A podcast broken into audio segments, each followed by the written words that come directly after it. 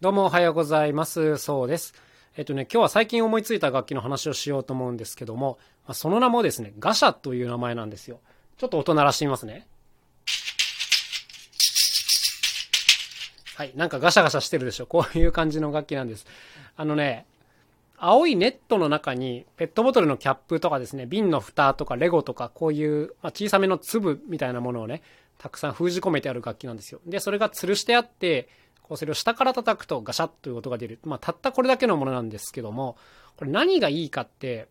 あの、今までの楽器と音色が全く違うっていうことなんですよね。例えば、僕パーカッション、打楽器をよくやるんですけども、大体ね、打楽器ってまあ、太鼓かシンバルかどっちかなんですよ。で、バリエーションとして、例えばカウベルみたいな、こう、ベル系の金属の音とか、あとはそうですね、刻むもの、まあ、シェーカーとかありますけども、なんかこう、ガシャッ系の音ってね、あんまりないんですよ。で、そこにこう簡単に割って入れるので、音色のバリエーションが一気に増えたっていうのがありますね。はい。これはちょっと打楽器奏者あるあるですけども、まあドラムみたいなことをやるときに、右手で大体こう、ハイハットシンバルとか、ライドシンバルとかを刻むでしょだこの刻む部分をこう、ガシャでこう、いろんなバリエーションが出せるっていうことですね。でもこの良さはなんかあんまり伝わらない気がするので、ちょっとこれからライブとかレコーディングでたくさん使ってって、良さを少しずつこう浸透させようかなというところなんですけども、はい。まあこんな楽器ができて、まあ個人的にはめちゃくちゃ気に入ってるんですね。はい。何人かに見したけど反応は全然良くないんですけども、はい。まあ僕個人的にはめちゃくちゃ気に入ってるというこんな感じでございます。で、最近はね、もうコロナでこう、ライブの現場が飛びまくってまして、もう大楽器制作期間に入ってまして、まあ新しいものを作ったりとか、今まで作ったものがちょっと壊れてきたのを直したりとかしてますね。例えば、えっ、ー、とね、釘のロングウィンドチャイムというのがあるんですよ。これを持ってて、だいたいね、釘が200本ぐらいこう、短いのから長いのまで吊るしてあるんですけど、これを、あの、もう大幅改修したりしてました。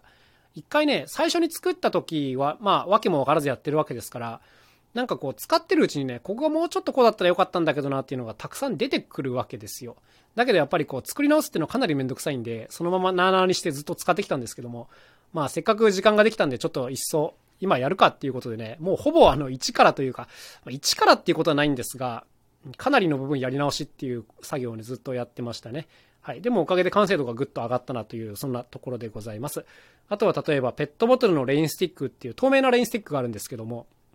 まあこれも一回作ったんですけど、強度がちょっといまいちで、結構こう穴がポロポロ開いちゃうとかこういうのがあったんで、ちょっとそれを全部改良する工夫をしたりだとかですね。あとはエアコークっていうペットボトルのやつも台をちょっといろいろ改造する必要がありまして、これを直したりとか、あとはトイレットペーパーの芯を使った紙のハンドベルっていう楽器があるんですけども、まあ、これも今までの本数を倍にしようと思って、えー、まあ、これを今昼に撮ってるんですけども、今朝は3時間ぐらいずっとこのトイレットペーパーの芯をつなぐっていうわけのわからん作業をやってましたね。はい。まだ全然終わらないんですけども、こういう感じで、まあ、補修とかね、うん、単純に増やすっていうこういう作業を今ずっとやっておりますね。こういうのは本当時間かかるんで、やっぱなんかこう、パッと時間がガツッと開かないと、なかなかやれないなというそんなところでございます。でもね、やっぱやってて改めて思ったんですけど、なんかこういうの好きだなって思いました。あの、なんかいくつかこう生きてて好きな作業ってあるんですけども、こう黙々となんか目的を持って何かを作ってるっていうのね、やっぱね、個人的にはね、性に合ってますね。すごく合ってると思います。あの、トイレットペーパーの芯をね、何百本もこうテープで繋ぐだけの作業なんて、基本的にはこれ拷問なんですよ、どう考えても。うん、なんですけど、あの、結構楽しくやれちゃってる自分がいてですね、なんか、これしかも売るためにやるんだったらそこまで今日が乗らないんですけども、やっぱ結局自分のためにやってるんですね。こう、ライブとかで、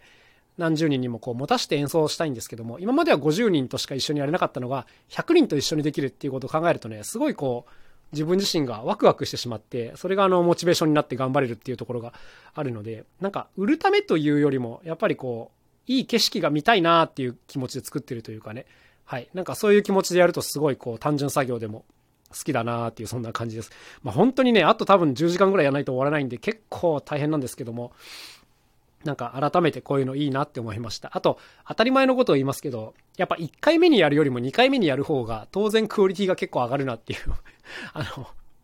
当たり前のことなんですけどね、あの、ずっとなんか